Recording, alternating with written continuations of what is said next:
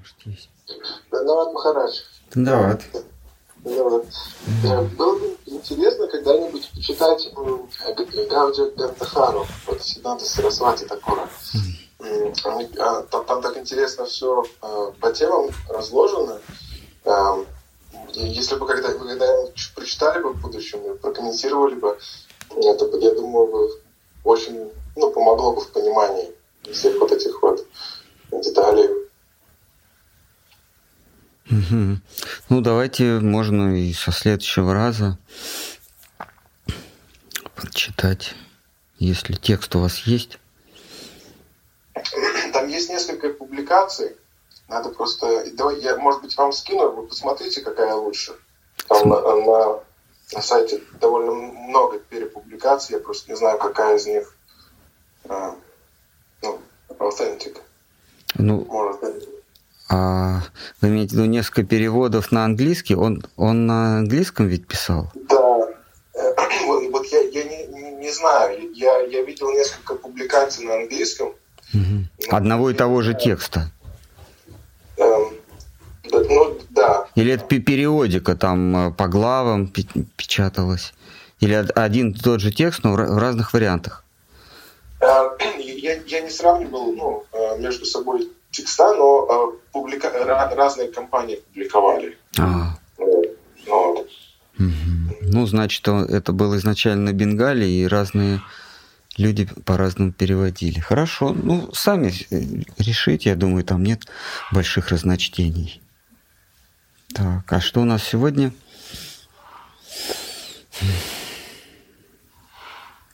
Сегодня... Вопросы с того раза. Давайте вопросы, что-то мы прям целыми вопросами. О. Так, Зимон пишет. Мгм. Наши учителя и вы лично, Махарадж, нередко приводили примеры с планетами Солнечной системы, с Солнцем, которое никогда не садится в ШЧСМ, с экватором и прочие примеры из поп-физики. Хотя мы слышали, что ведическая система не говорит об этом. Это значит, они использовали эти примеры для облегчения восприятия нам более высоких реалий?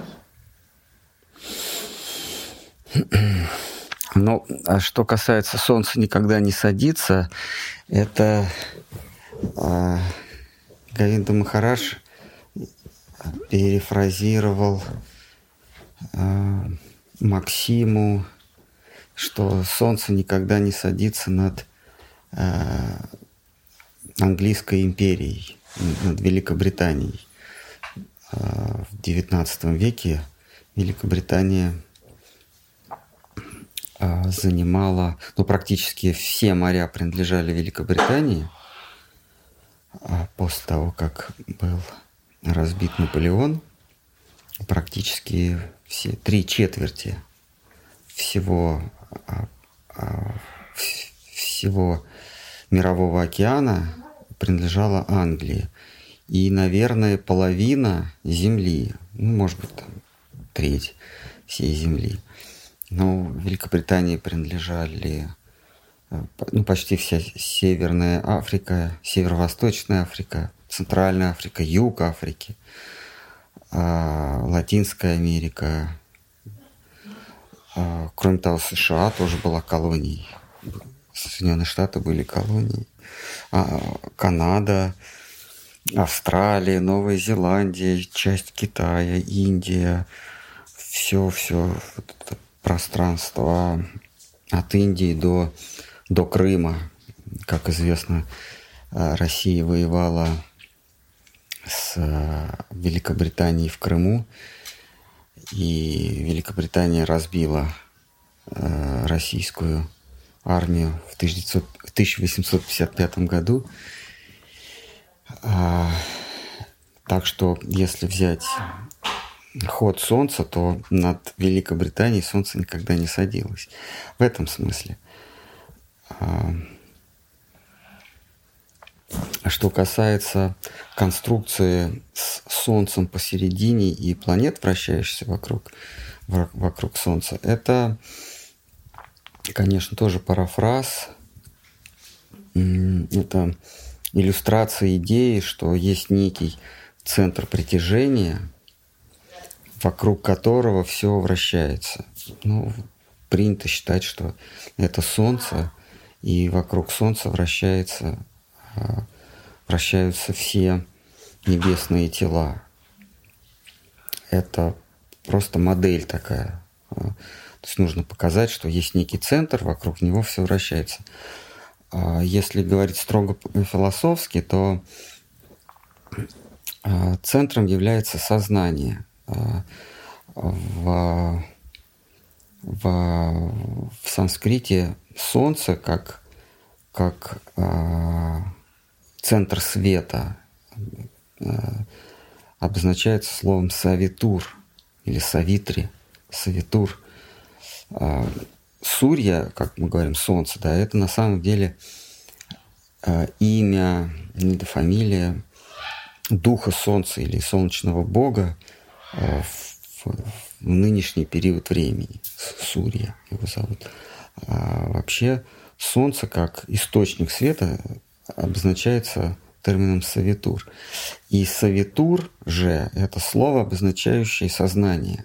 То есть сознание и солнце – это концептуально, да, с философской точки зрения это одно и то же. То есть мы светом своего сознания э, освещаем мир. То есть благодаря, как, как благодаря Солнцу вид, видны э, предметы этого мира, также благодаря сознанию, если бы не было сознания, то ни, ничто не было бы видно.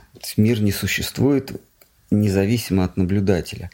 Наблюдатель есть совитур сознания в этом смысле. То есть вокруг Солнца, как источника света, как, как источника сознания, вращается этот мир. То есть мир вращается вокруг меня, вокруг каждого субъекта в этом смысле. А если говорить космолог... в терминах космологии, в Шримад Бхагаватам ведической космологии изложено, то Солнце, конечно, не является центром. Тот, то Солнце, которое над нами светит. Не, не как источник просветления, а вот как источник конкретного света. То есть как, как вот это нечто яркое, которое, которое днем светит, ночью не светит то оно, это, это самое Солнце не является центром системы, оно летает над плоской Землей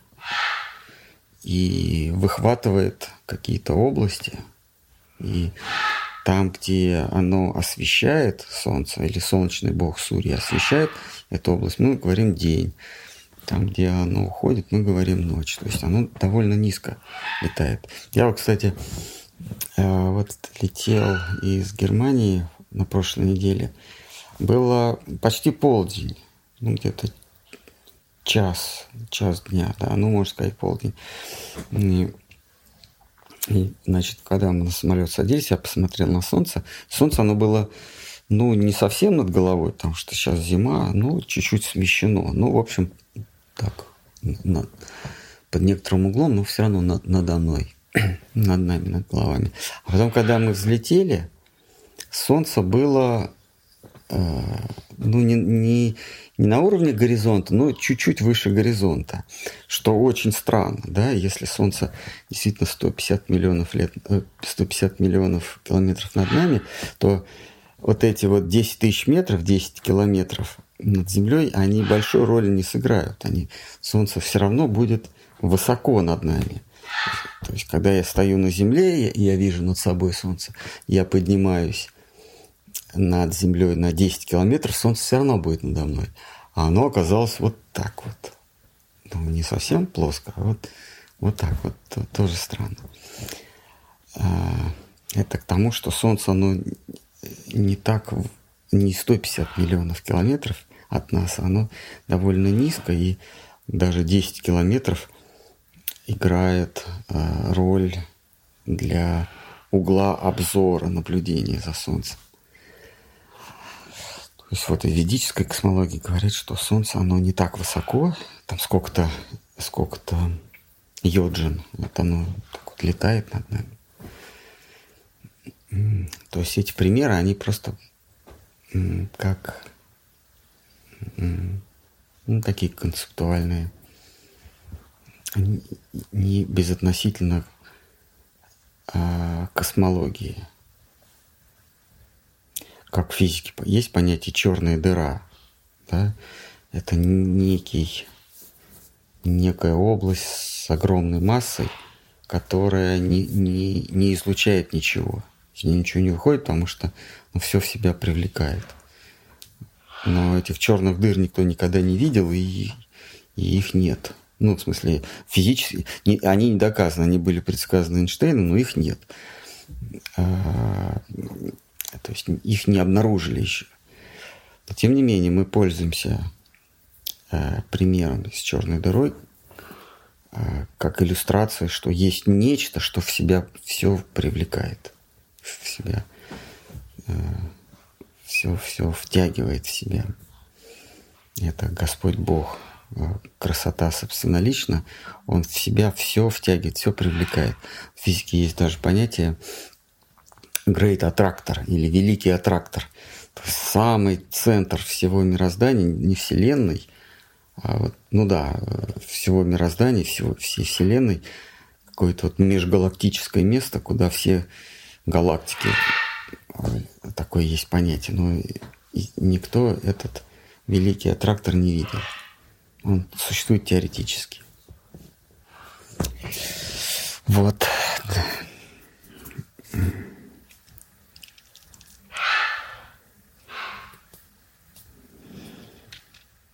Есть еще что-то, может, еще... Что при теме, ну вот, если мы времени года, ну это не солнце получается же критик.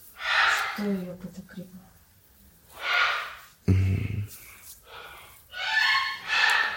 Интересный вопрос. Ну, а, вот тоже один из аргументов, что если бы Солнце было на расстоянии 150 миллионов километров, то вращение Земли никак бы не... Ну, э, температура, температура Земли не, не менялась бы так резко.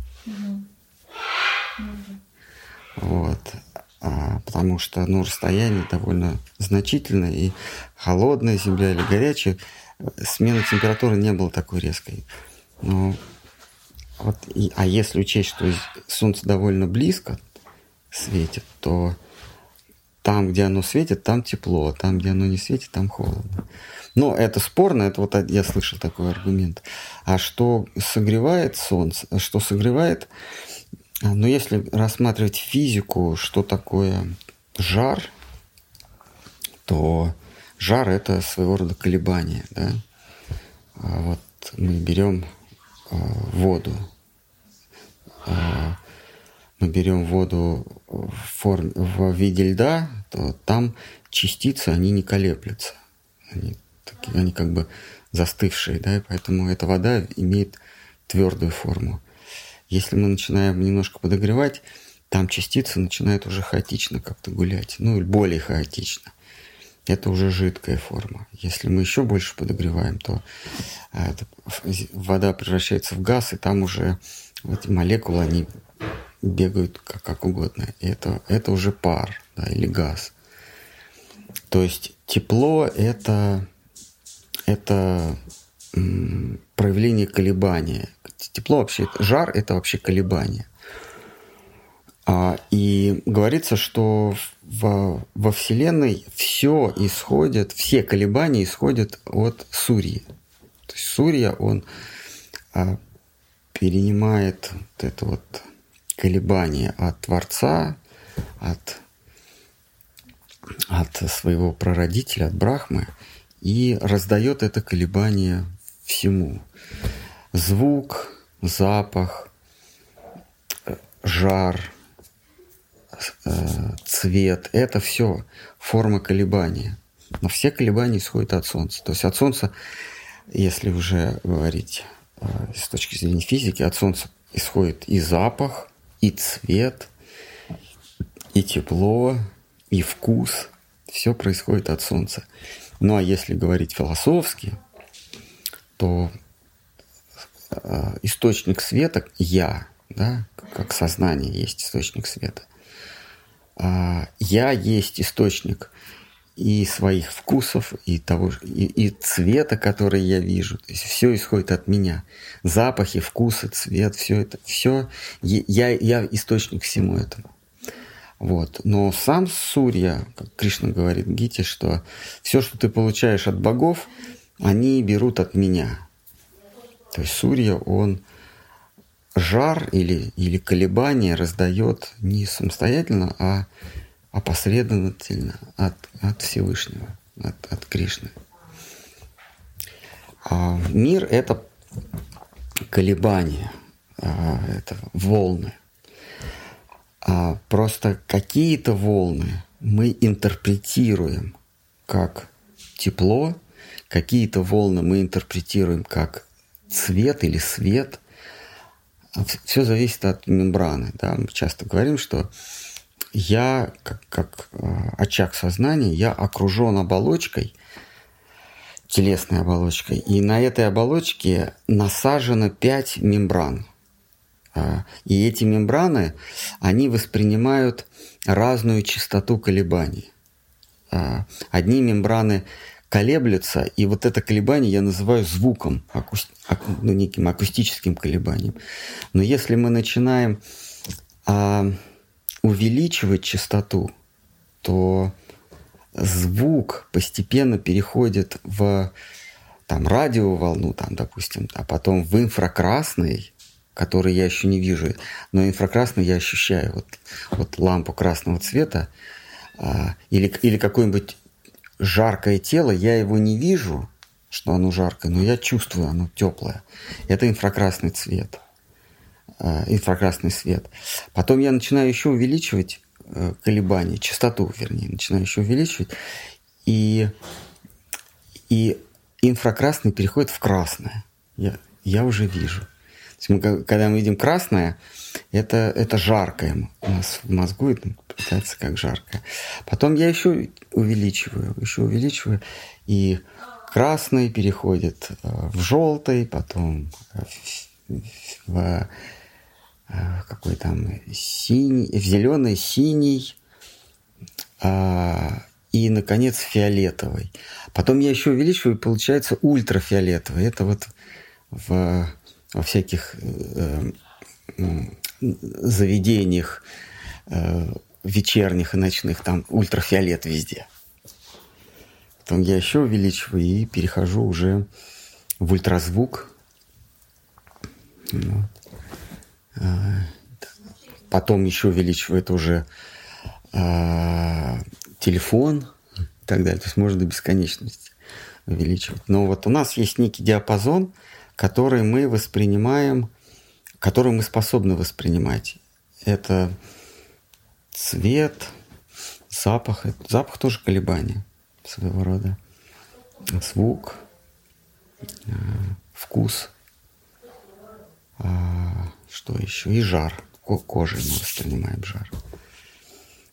А, и не может быть иначе, как источник всех колебаний, он один. Не может быть изначальный источник звука, цвета, запаха. Все, все колебания происходят первично. Даже вот у физиков есть понятие большой взрыв. То есть из этого большого взрыва Э, мир находился или бытие находилось в состоянии энтропии, покоя, а потом что-то это подвигло взорваться. И из этого пошли все колебания. Э, ну, потом появилась, появилась жизнь, потом обезьяны, а потом мы. А потом мы придумали Бога. Потом мы придумали этот самый первый, первый взрыв. Ну, ну, по логике вещей. Есть еще, может, какие-то сомнения? Ну, сейчас еще про землю закончим. Да. А вот, э, например, в Антарктиде там очень холодно, да, а через какое-то расстояние уже там странно тепло. Почему вот Земля она такая неравномерная? Что ее подогревает или? Так, в Антарктиду солнце не достает. Mm. То есть все-таки это все от Сурьи, да, идет? То, что да. по Земле разное. Ну, когда солнце жарко, да. Все вот Сурья, он вот летает над нами. Mm. А, мы его не воспринимаем как, э, живую сущность. Нам ученые говорят, что это огромный шар с термоядерным, с термоядерными взрывами там.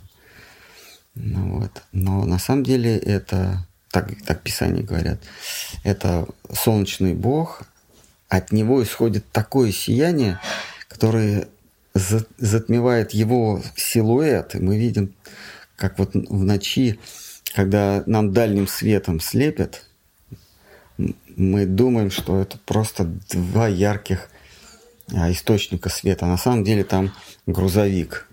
Но вот сам силуэт грузовика мы не видим из того, что яркие фары светят. Точно так же солнце – это яркая-яркая фара.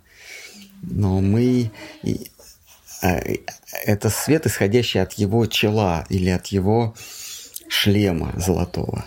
Но мы не видим его, потому что нам солнце светит.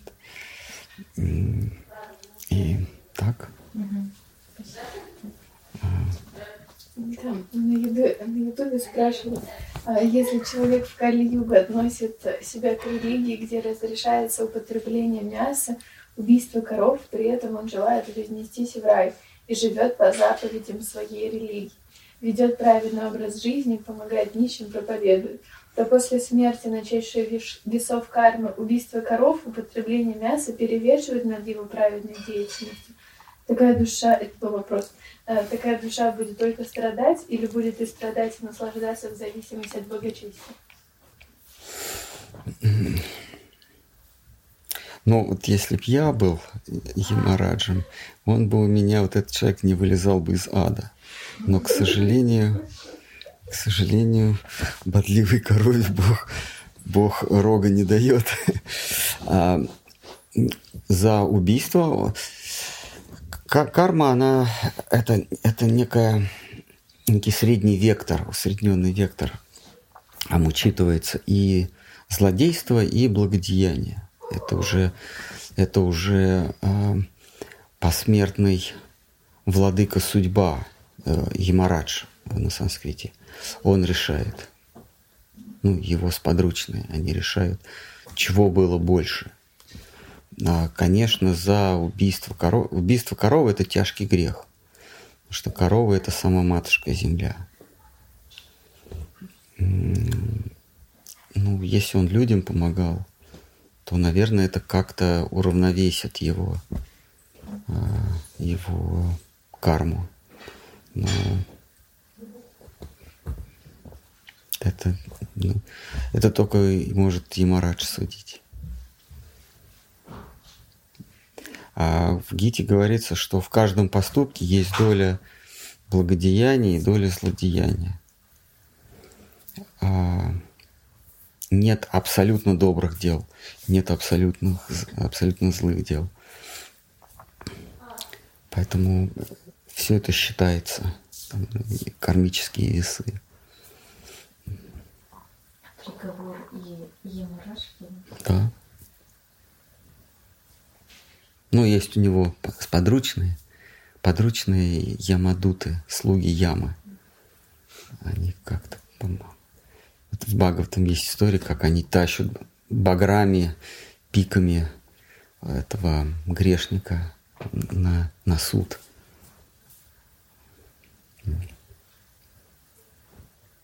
То есть, получается, могут быть разные варианты. Можно родиться калекой в богатой семье, и тебе будут помогать люди. Да, можно родиться э, животным, и благополучно прожить свою жизнь.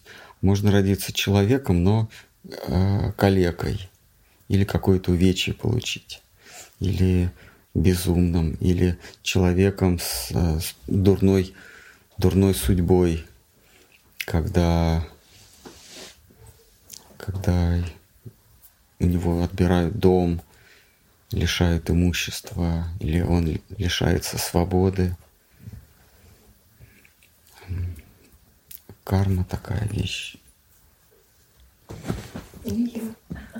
А можно вернуться к черной дыре? Я не помню э, источник, где я слышала это, но вроде как в квантовой физике мы и есть черная дыра. Ого. Но я не помню точный источник, но это вот я услышала точно в ноябре этого года. А, ну тогда это меняет дело, тогда это правда.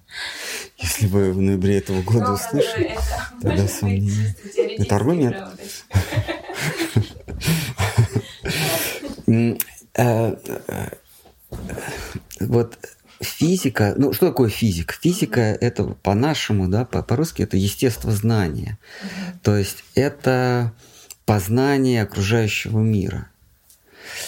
И э, мы наблюдаем, мы наблюдаем э, разные явления, и физики давно, или естествоиспытатели, и естествопознаватели, давно пытаются объединить все явления в, в одно объяснение.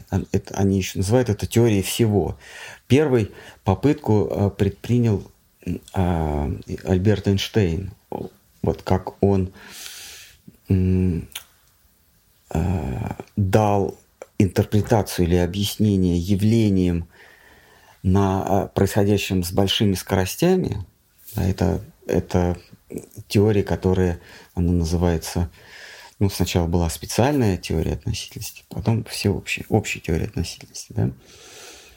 А вот мы, мы наблюдаем три рода явлений. Это явления а, в повседневной жизни, это предметы, а, соизмеримые с, нашим, ну, с нами, да, и двигающиеся с небольшой скоростью. Это физика классическая или Ньютонова физика. И Ньютон, он, ну, у него есть четыре закона. Ну, основной закон – это сила э, есть масса, умноженная на ускорение. Да? В общем, эта формула, она объясняет механику или движение э, небольших и не маленьких тел, ну, средних тел, там пушечное ядро, человек, автомобиль, с относительно небольшими скоростями. Но потом люди, ну, Альберт Эйнштейн стал, стал э, э, предположил, а что, а как, ведут себя предметы, если, ну тоже э, значительные предметы, да, значительных размеров и значительных масс, если они двигаются со скоростью значительной, э, ну, близкой к скорости света. И выясняется, что там классическая физика не работает. И этим явлением ну, нужна была новая интерпретация. И он дает э, э, в своей специальной и в общей, в общей их относительности, он дает объяснение, как ведут себя, какова механика тел, э, двигающихся большой, с большой скоростью. Выясняется, что то, что в нашей повседневной физике или в нашем повседневном опыте а, является константой, это масса. Ну вот у предмета есть масса, она никуда не денется. Вот у этого микрофона, как бы я его не перемещал, масса одна и та же. Да? И время. Время, оно тикает во всех точках наблюдаемого мира э, одинаково. Масса, масса и время что-то что неизменное. Так вот, если мы начинаем перемещать предметы с большой скоростью, то выясняется, что скорость, она неизменна. Ну, то есть это некая константа, ну, скорость в квадрате. А вот масса может меняться. То есть то, что мы считаем массой, ну, принято массу в килограммах мерить, но это не, не совсем правильно. А Масса это скорее ближе к импульсу. Да? Ну, то что, то, что мы считаем массой, оно, оказывается, меняется. То есть на большой скорости а, масса предмета э, стремится к нулю. Как такое может быть? То есть этот микрофон, он 2 килограмма весит? Или он 0 весит? А время там э, растягивается, и получается, что он никуда и не движется даже. То есть он, он, он, э, размеры у него схлопываются до, до, до- до микрона, до- почти до нуля, а время растягивается так, что, так, что э, непонятно, где он находится. ну, в общем, такая... Так, э, э, и потом, а потом человек задумывается, а что если мы э, небольшие, незначительные предметы будем наблюдать, а совсем малюсенькие? А что будет с их массой или, с их, или со временем? Что там происходит? И вот из этого рождается квантовая физика. Квантовая физика говорит, что то, что мы с вами наблюдаем, вот эти предметы, это не совсем то, что есть.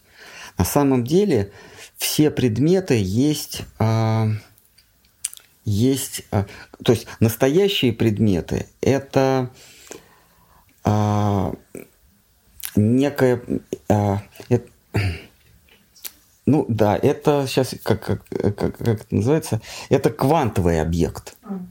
То есть то, что мы с вами наблюдаем, на самом деле это просто а, ложная проекция квантового объекта. А квантовый объект это волна. А, а, то есть подлинные объекты это некая волна, которую мы как бы рассекаем, и то, что мы наблюдаем, это вот микрофоны какие-то, там, там, э, деревья, птички, все. Вот. А это просто небольшой срез квантового объекта. А, а квантовый объект это всегда волна. Вот можно привести пример с, с, с веревкой. Вот, вот э, мы привязываем веревку к стене, да, и начинаем ею вот, ее волновать, вот, болтыхать ей начинаем. Я говорю, а, где сейчас находится веревка? А, а вопрос, вопрос э, не то, что на него нельзя ответить, а сам по себе вопрос не имеет смысла. То есть в квантовой физике, то есть физика, которая исследует основу материи, а она заявляет, что вопрос где и, и э, вопрос о расстоянии, вопрос о массе, он просто некорректен. Там не существует ни времени, ни, ни протяженности. То есть в, в уравнении Шредингера там, ну, по сути дела, там а, и время исчезает, и исчезает, ну, как таковая масса. То есть там там вот это вот пси – это волновая функция. То есть на микроуровне или в основах бытия не существует ни массы, не существует времени. А что же существует? А существует состояние. Поэтому с точки зрения квантовой физики, поэтому в квантовой физике есть такой принцип нелокальности. То есть расстояния вообще нет. Это, э, это очень странный, так сказать, это очень странная область э, наблюдений. Э, э, вот представим себе, вот у нас два, два ящика. Значит, в одном два черных ящика. Там, значит, медвежонок и, и зайчик маленький, игрушечный, да. И здесь тоже медвежонок и зайчик. Вот я, если я в одном ящике достаю медвежонка, то в другом как бы я ни старался, я все равно достану зайчика. Хотя там два предмета. Да. Это очень странно. То есть, а, каким образом вот этот ящик передает другому ящику, что я должен, что там остался только один зайчик. То есть, если я достал медвежонка, там уже медвежонка не будет. Как так?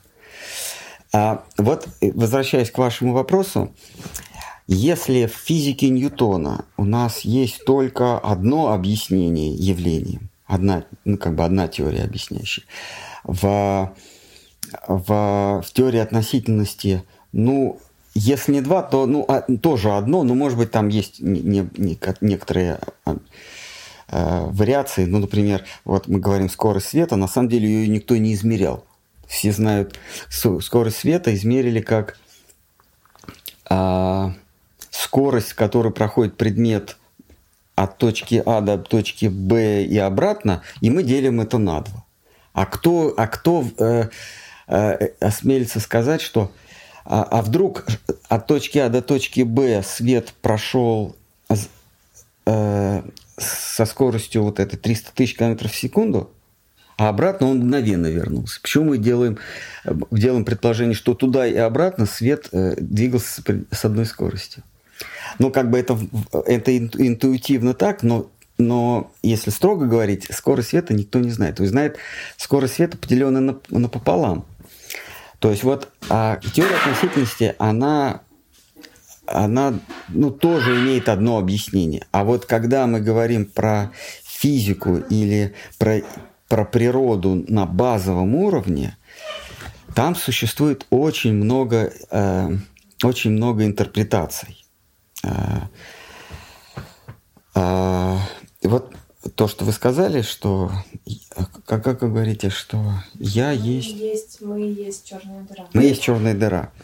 Это, скорее всего, еще одна интерпретация.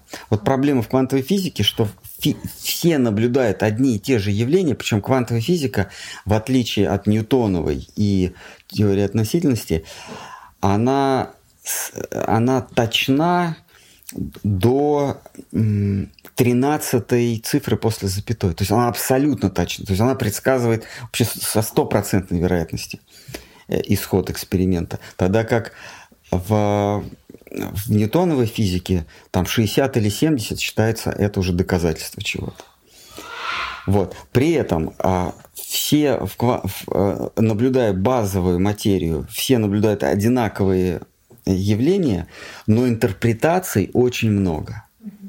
Вот в чем э, проблема квантовой физики, что есть очень много интерпретаций, потому что одна интерпретация не может объяснить всего пока мы не внесли в, в систему наблюдения наблюдателя, мы будем давать очень много объяснений. Пока мы не внесли... Наблюдатель как свободный субъект. То есть тот, из кого исходит воля. А тот, из кого исходит воля, он непредсказуем. То есть а, этот мир делится на то, что предсказуемо, это предметы наблюдения и сам наблюдатель. Вот наблюдатель, он непредсказуем, поэтому он не подчиняется законам. А, вот почему нельзя создать искусственный интеллект, потому что его нельзя наделить, а, его нельзя наделить свободой воли. Он, он всегда, какой бы у нас ни был умный интеллект, он, он всегда будет подчиняться какому-то алгоритму, очень сложным, но все равно какому-то алгоритму, который в него со- заложил создатель, ну, инженер.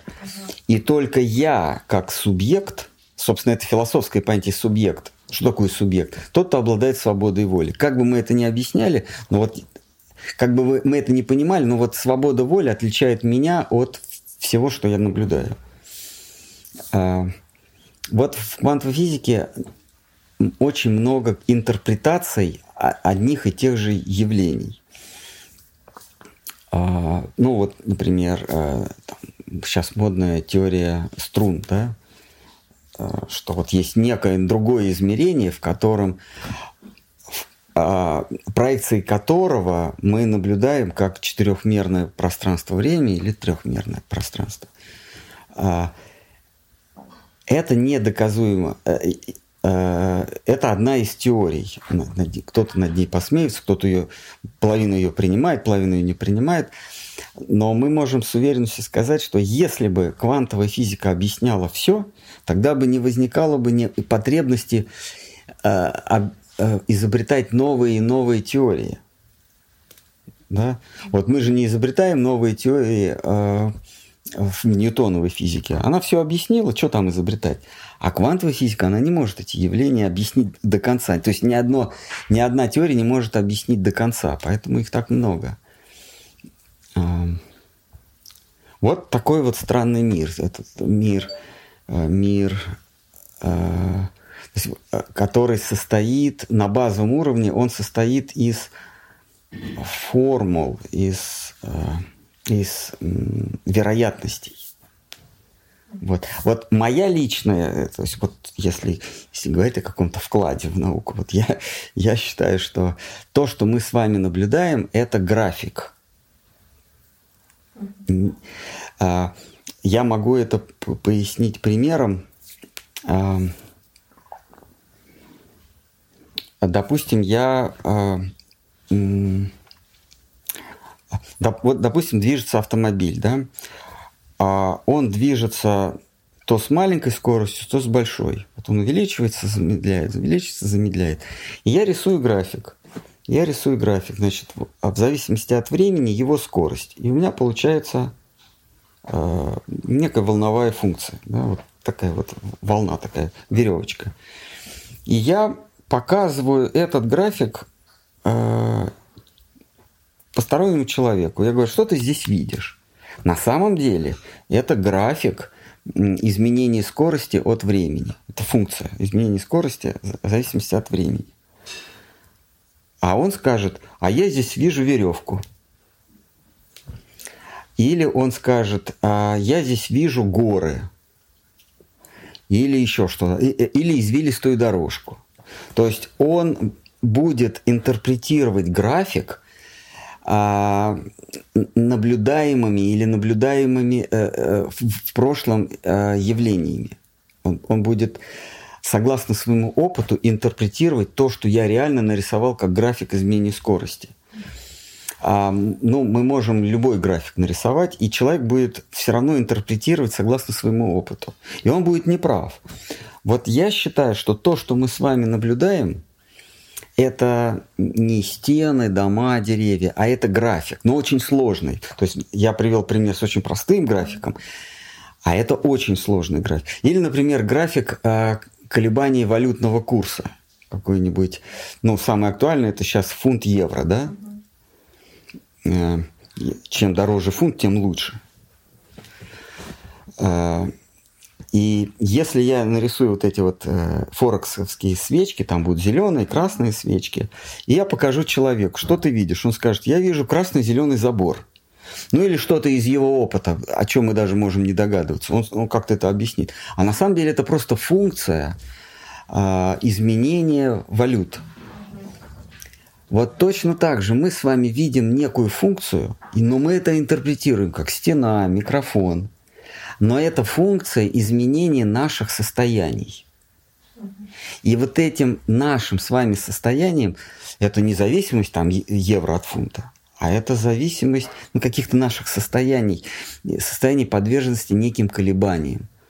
Потому что мы все подвержены колебаниям от, от этих вот пяти, пяти а, а, диапазоном колебаний, звук, запах, да, вот, например, в нас проникает некий запах через мембрану э, вот нос, да, вот такая, вот эта мембрана так настроена, что она жар не чувствует, ну, если, конечно, ты в огонь нос не засунул, ну, в целом, э, жар не чувствует, но чувствует колебания, которые мы в мозгу или в уме интерпретируем как запах. А как мы, а как мы соприкасаемся с этим колебанием? А, прежде чем интерпретировать, нам нужно же подвергнуться влиянию. То есть вот это вот некое колебание, оно входит, эта мембрана начинает колебаться, и это колебание передается уму, и ум уже интерпретирует как запах картошки угу. жареной. Это просто интерпретация. А, то есть я вхожу в некое состояние, как, как некое колебание, я просто называю это колебание запах картошки или запах фиалки. Потом я слышу э, э, звук э, э, ксилофона. Ну, вернее, это я потом это называю. А я слышу, я ощущаю некие колебания, которые уже не в нос, то есть они в нос тоже попадают, но я их не чувствую. То есть я носом не почувствую, что там звучит. Но зато у меня есть другая мембрана сбоку. И вот это вот колебание, оно попадает в эту мембрану, дальше оно идет в ум, там ум уже начинает на другой волне колебаться. А, и я это называю звук, до, ре или как-то, да. Потом я... То же самое происходит с мембраной, которую мы называем глаза. И вот мы постоянно находимся под влиянием разных колебаний. И вот это вот все, вот эти колебания, они соединяются и образуют довольно сложный график. И этот график есть окружающий меня мир, которому я даю название. Картина на стене, дом, а, тепло камина, там, я не знаю, звук гитары. Это очень сложные колебания. Вернее, это, это график, э, очень сложный, но я это просто... Угу. Ведь не обязательно график э, рисовать, можно же его озвучить. А объем предметов тогда как создается этим? Ну, то есть графики такие так накладываются у нас, получается. Все пять ощущений. А объем это уже производно. Ну, что угу. такое объем? Вот ты почувствовал, да? Угу. Это все равно жар какой-то. А, вот поверхность мы, на самом деле, мы ощущаем как жар. То есть нам кажется мягкое или, или, э, или твердое, но это на самом деле интерпретация ощущение тепла или холода. Да. То есть я вот так вот веду, и э, там чуть-чуть холоднее, я говорю там мягкое. То есть если бы у нас... Вот когда мы положили руку, и температура руки сравнялась с температурой предмета, я даже не смогу сказать, это мягкое, твердое. То есть я ничего про это не смогу сказать. Оно просто сольется со мной. А если мы начинаем двигать, вот это само изменение создает впечатление мягкости, твердости, тепла или холода. А вот просто точно так же, как звук. Если у нас звучит одна и та же нота, то через какое-то время мы ее уже слышать не будем. Нам нужны изменения, чтобы, чтобы ее ощутить. То есть нужен некий график, ну-ка звуковой график. Uh-huh или, или, э, или цвет. Если мы только зеленый цвет, у нас без, без тонов, только зеленый цвет, мы его просто уже не будем замечать. Или запах. Угу.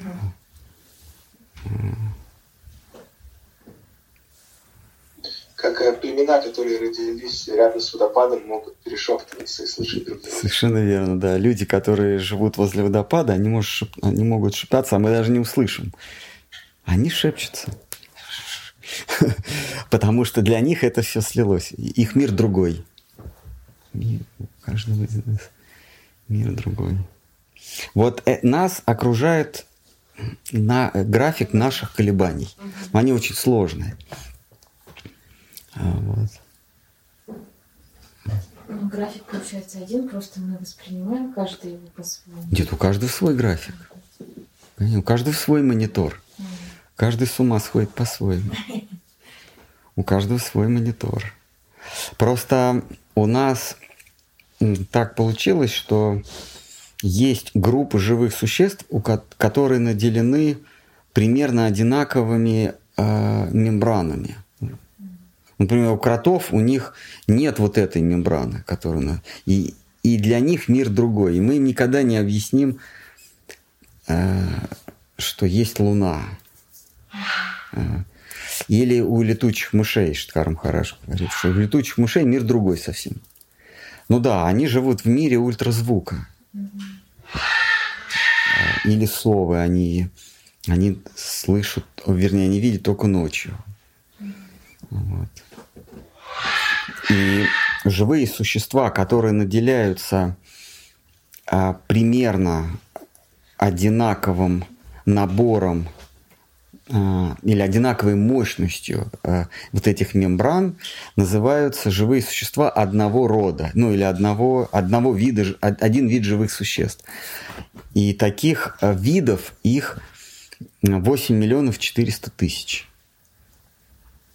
Так в Писании говорят, что есть 8 миллионов 400 тысяч подразделений живых существ. То есть живых существ, наделенных примерно одинаковыми мембранами, мембранами или площадками восприятия. Вот есть люди, но, е, но есть разные люди. Мы сейчас не говорим про э, э, расы, пол, там, какие народности, а есть четыре базовых категории э, людских существ. Это те, для кого жизнь, э, они делятся по, по жизненным ценностям. Для одного жизнь самое важное, для другого деньги самое важное, для третьего честь самое важное, для четвертого истина самое важное. Этих живых, этих человеческих существ называют шудры, вайшьи, кшатрии и брахманы. Для брахманов важна истина. Вот жизнь для него не так важна. Вот истина ему важнее. И честь для него не важна. Главное до, до истины добраться. А вот кшатри, воин, мачо с ранчо, ну, с американского ранчо, для него важна честь. То есть вот для него вот главное не, не ударить э, э, в зуб на, э, в грязь лицом. Э, для Вайши главное, чтобы были тити-мити, ну, денежки. Но такой вид живых существ мы не можем сказать. Мы не можем, мы не можем например, а, осуждать медведя, что он не заботится о своих детях. Он свое дело сделал и ушел, а все остальное делает медведица. Мы не можем сказать, какой плохой медведь. Ну, такой вид живых существ. А вот... А, а, или кукушку. Мы же не обсуждаем ее аморальное поведение. Она свои, свои яйца другим птичкам отдает. А, или мы орла, э, орлицу не обсуждаем, а, не осуждаем, но у нее рождается, как правило, два птенца, а одного слабого она выкидывает. А у нее, у нее какие-то свои представления о жизни. Мы бы сказали, она не гуманно поступает, она не человек, не по-человечески поступает. Ну, также, а, ну да, она не по-человечески поступает. А, а в, в, человеческих, в человеческом обществе есть какие-то свои, свои правила. Причем у разных народов или у разных э, видов человеческих существ свои какие-то жизненные представления.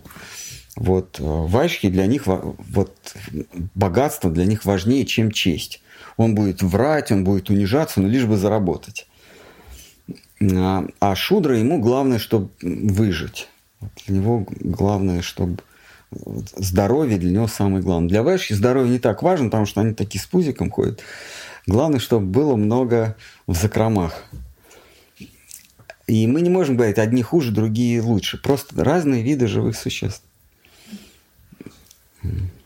И у каждого вида живых существ своя, свой набор вот этих мембран, и, которые определяются прошлой жизнью. В прошлой жизни наши поступки, наши, а, наши желания формируют, каковы у нас будут в этой жизни вот эти вот мембраны и жизненные ценности. А, ну, это можно сказать, что у особей одного типа примерно похожие графики.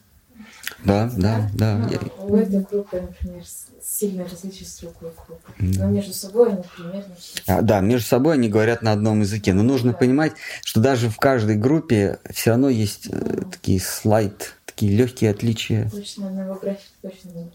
Нет, нет, у каждого свой монитор. Mm каждого свой монитор. Просто когда на мониторе одинаковая картинка, вот когда мы играем в сетевую игру за одну команду.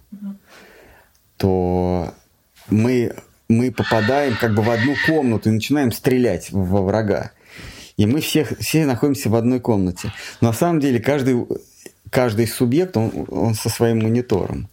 Но в иллюзии кажется, что э, как сейчас да, как сейчас вот, э, э, сыночек, иди погуляй на улицу. Да. Сейчас, мама. И, и выходит там, в своей игре, он выходит на улицу.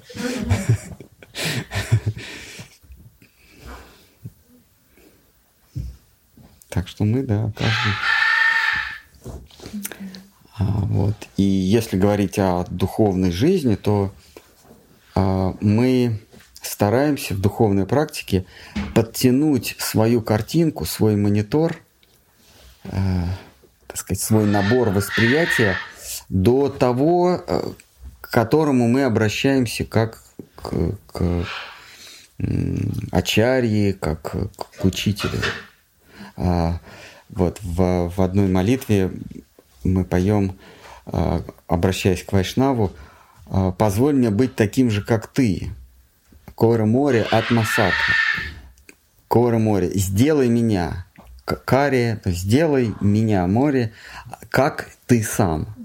Не, не в смысле э, дай, э, позволь мне одеваться, как ты. Ну, э, не, не позволь мне занять твое место, а позволь мне видеть мир такой, так, как видишь ты. Кора море атма садха ты, атма, садха, как? А, мы поем Охе Вайшнава Такура, дорогой Вайшнав, можно быть как ты. То есть э, пусть моя картинка на мониторе будет такая же, как у тебя. Я хочу видеть мир э, твоими глазами. В этом духовной эволюции сознания. Поэтому очень важно а, каждый раз мы задаемся вопросом, а как быть, как, как поступать, а как избавиться от этого, от дурного, как, как приобрести благо. А, а, общение с... То есть подставить себя под влияние ну, некой среды, а, это и есть изменить свое восприятие. Садху санга, то есть общение с, со святыми делает нас... Что-что? Общение с, с иногентами. Да, да. Так, есть еще, может, кто-то хотел... Кто-то, может, хотел раскатать губу в переносном смысле. Надо здесь строить мины. Слышали ли вы что-нибудь про эффект Манделы? Манделы? Да. Нет. Так, еще в зуме был вопрос. Можно? А, вы слышали, да, эффект Манделы?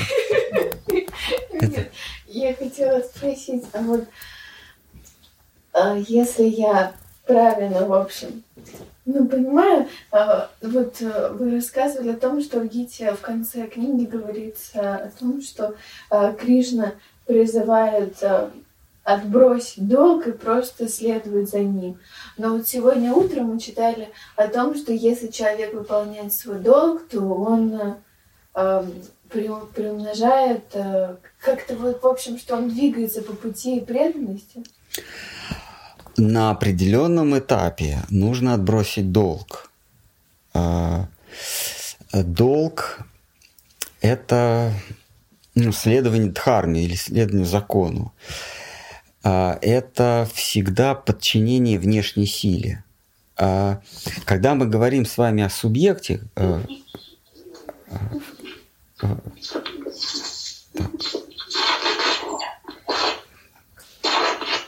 Калинди. Так, надо, чтобы Калинди... А, все. Когда мы говорим...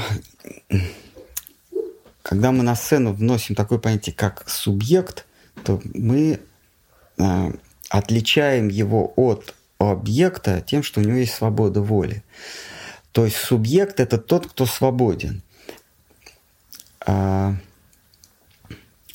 вот западная философия, кстати, она о субъекте стала говорить только в средние века, только с халасты стали говорить о субъекте. До этого а, душа не была субъектом, то есть не обладала свободой воли тем более в греческой философии или в ранней в христианской, душа не имеет свободы воли. И только когда о, о душе стали задумываться как о носителе свободы, появляется понятие субъекта. Первый, это, насколько я помню, это был Декарт или Спиноза. Они стали говорить о вот Бог у Спиноза это тот, кто обладает абсолютной свободой воли, а мы стремимся к свободе воли. Вот. Так вот, а, долг – это всегда подчинение себя какой-то внешней силе, закону, дхарме. И на определенном этапе это нам помогает. Нам помогает а, для того, чтобы выбрать направление движения. А, чтобы двигаться в каком-то направлении, нам нужно отсечь от себя тупиковые ветви развития. И, и с одной стороны мы несем себе благо, а с другой стороны мы подчиняемся ну, некой колее, некой дхарме. Но это все равно подчинение. Пусть это во благо, но это подчинение а, а, чему-то несвойственному нам. Это добро, но это все равно против нашей природы. И вот когда душа признает, что подчинение чему-то внешнему оказывается во благо, я хочу этого, потому что мы следуем долгу как чему-то нежеланному. Э, для субъекта, для носителя свободы воли, подчинение извне нежеланное. И вот только когда субъект говорит, для меня подчинение чему-то извне, есть желанное, даже не то, что он говорит, а он так думает. Вот здесь происходит квантовый скачок, здесь происходит э, этот самый, э, самый момент, когда, который вы, вы сейчас процитировали, когда Кришна говорит, оставь все виды, э, все виды долга, все виды подчинения внешнему, все виды дхармы. Это происходит только, когда мы э, понимаем, что это мне приятно подчиняться чему-то извне, мне это приятно. Это моя природа. Оказывается, не свобода, а подчинение. Я хочу изменить свою природу. Отныне для меня быть подчиненным – это в радость. Не вынужденно, а в радость. И вот здесь наступает, когда Кришна говорит, а, если для тебя это в радость, пойдем со мной, вот тогда ты свободен действительно. Ты настолько свободен, что я тебе буду подчиняться. А, это такой, такой, да, мистический момент. В Гите есть, ну, на мой взгляд, самый мистический текст, это 18, 1860, по-моему, да? Найди да, найдите, там, где Кришна говорит, э, что само по себе, говорит Арджуна, рассуждая о долге и праведности, ты э, отрицаешь, э, э, ты лицемеришь. Вообще думать, в чем мой долг, это уже, да? 1860. 1860, а как он звучит? Рассуждая долгие нравственности, ты на деле пренебрегаешь долгом. Вот. Но скоро я развею твои заблуждения, дабы ты осознал и исполнил свой долг. Да, через четыре стиха и там через, и через шесть. То есть Кришна говорит, э, вот для меня это самый мистический текст. Он говорит, что рассуждая о долге и нравственности, ты на самом деле пренебрегаешь долгом и нравственностью. То есть когда мы задаемся вопросом, в чем мой долг, как поступать, что делать, мы пренебрегаем долгом. А, подлинный долг, когда мы делаем что-то, не задаваясь вопросом, правильно я это делаю или нет. И это возможно только а, в соитии с Господом Богом. В соитии с Господом Богом они не спрашивают, правильно мы поступаем или нет. Так, стоп, Кришна, сейчас мне надо посмотреть в справочнике о, как это называется, о манерах – а, вот до революции, а? Этикет, да, там э, правила поведения для благородной девицы или правила поведения для благородного там, человека. Там еще с ятями с такими. Там все всякими, значит, вот, значит, девица не должна смотреть прямо на, на, на, на объект, который... А надо вот так вот смотреть. Или, в общем, там такие интересные... Ну, до революции там все такие были барышни кисейные. Да и а молодым людям еще сложнее было. Там тоже такие... А, вот.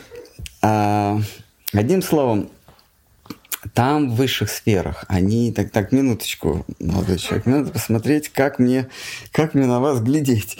Или э, мне надо посмотреть в кулинарной книге о вкусной здоровой пище что для для вас молодой человек сейчас приготовить. Они Кришна они так не говорят они они вот все свалят в одну кучу а, или, или даже забывают приготовить ему.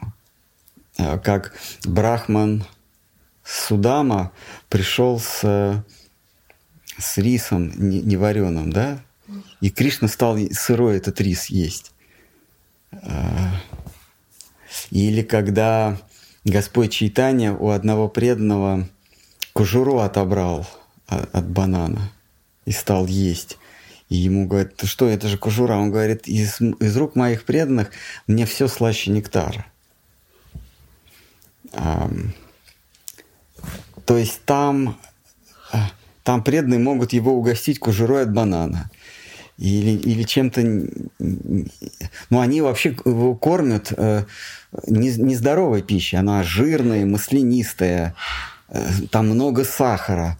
У него, у него к 12 годам должен был уже развиться диабет и ожирение. Но этого не происходит, потому что ну, он скрывает это.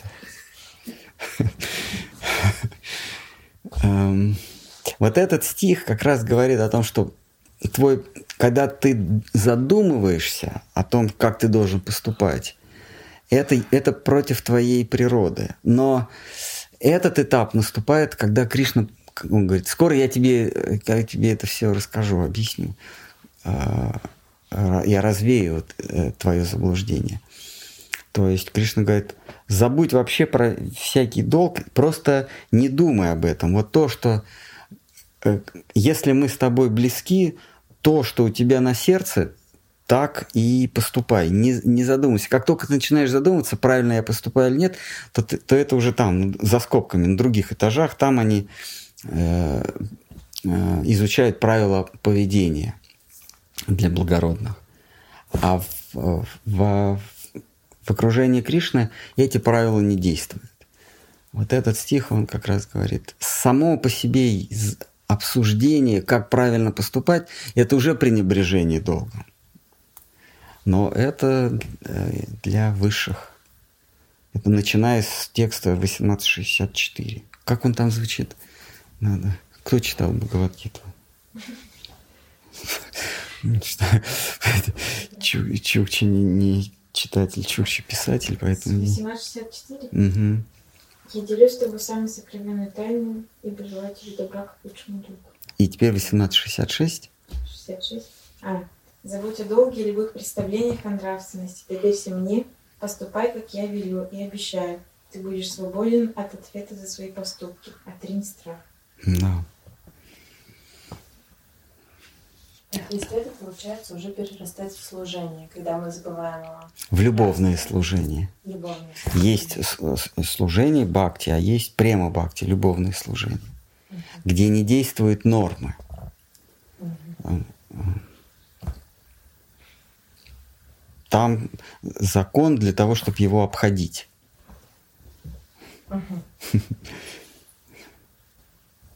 А как понять, что человек э, поступает э, он долг свой выполняет? А, это как, как он себя мнит, кем он себя Да, да, от э, самоидентификации зависит. Кришна Арджун, Арджуни говорит, что э, Э, э, почему ты хочешь стать бомжом? Арджун, ну, Арджун говорит, я мне ничего не надо, я хочу уйти. Ну, в смысле, бомжом хочу стать. Э, Кришна говорит, а кем ты себя мнишь вообще? Что ты о себе возомнил? Он говорит, как? Я брат Юдхиштхиры, я э, муж Драупади, я сын Кунти. У меня есть дед Пхишма, есть Куравы, вот они против меня выстроились с оружием. Он, он себя определяет как, как элемент э, общества, ну, общества людей в частности. И Кришна говорит, ну раз ты себя мнишь э, социальным элементом, то ты должен выполнять роль в этом социуме, а, а не быть идиотом в греческом смысле. Идет это тот, кто воздерживается от социальной жизни. Тот, кто не, не занимается общественным устройством, их называли идиотами. А, ну, саньяси, другими словами, саньяси. А, или садху. Ну, действительно, ненормальный человек, который не интересуется политикой. Такого же не может быть. Человек, который не интересуется э, войной между Тутси и Зулу, войной, или человек, который не интересуется, а, кто выиграл Марокко или Аргентина. Ну, же идиот, да? Бразилия или Хорватия. Бразилия или Хорватия.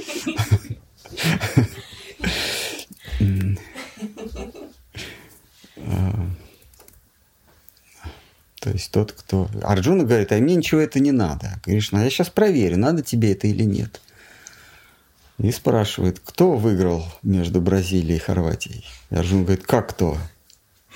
Хорватия. Он говорит, так, тогда иди на стадион. Иди. А, вот, а сегодня мы утром читали Утхава Гиту, и на тот же самый вопрос а, а, а Утхава Кришне отвечает, что в смысле а, ну, Кришна ему как психолог спрашивает, как долго вы, сколько часов в день вы можете проводить в обществе людей? Ну, он, он, он, он спрашивает Утхаву, да? Утхава в смысле часов. Кришна говорит, ну тогда все понятно. Отринь все и ступай в, Гима, в Гималайи. Там э, по, пути, по пути в святую обитель ты обретешь э, вожделенную для сердца свободу. А, а Арджуне он говорит, нет, ты обретешь самовыражение, свободу, э, исполняя свой долг, потому что себя определил как воин. И потом Кришна в, следующий, в одной из следующих глав говорит, что если привязанность, а, ну, вожделение к внешнему миру у тебя остается, то она все равно даст о себе знать. Ты даже, даже в лесу, живя в лесу, ты начнешь строить по росту тигров, львов. Ну, ты будешь командовать. Все равно будешь как-то обустраивать. Забор поставишь скажешь, это мое. Ну, в, лес пришел, так, забором огородил. Так, это мой улей. Пчел другое мнение, а он говорит, это, это мой улей, это моя вода. Вот. То есть ты все равно будешь, ты будешь строить государство свое. Поэтому э, лучше погибнуть в бою, исполняя свой долг, чем ты пойдешь и будешь там у пчел мед отбирать. Вот. В случае с э, Утхавой там по-другому все. То есть, Махараш, получается, с поля битвы невозможно убежать. Если ты куда-то убежишь, то на такое же поле битвы, только в другом месте. Да, да, именно Кришна об этом говорит. Лучше исполнять свой долг несовершенно, чем, чем э, чужой долг совершенно. Ну, другими словами, лучше с ошибками решать задачи в пятом классе, если ты пятиклассник, чем ты пошел к первоклашкам и там 2 плюс 2 щелкаешь, как орешки, а ты, ты просто не растешь. Ты, ты духовно не растешь. В этом смысле. И когда-нибудь наступит, если ты привык исполнять свой долг, если исполнение долга для тебя стало а, не в тягость, как некое бремя.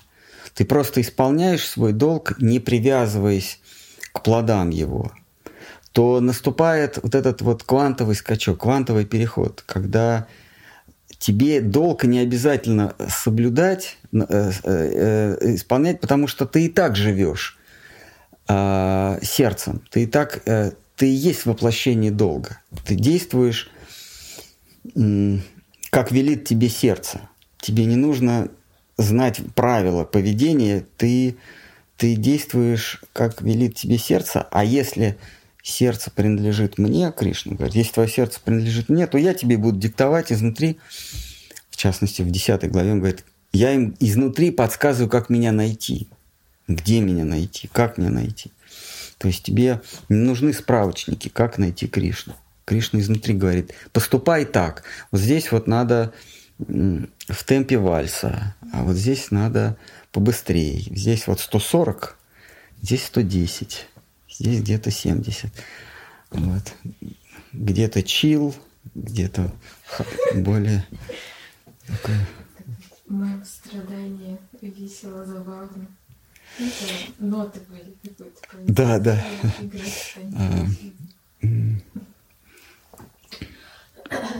Кришна другими словами говорит, «А, пойдем со мной,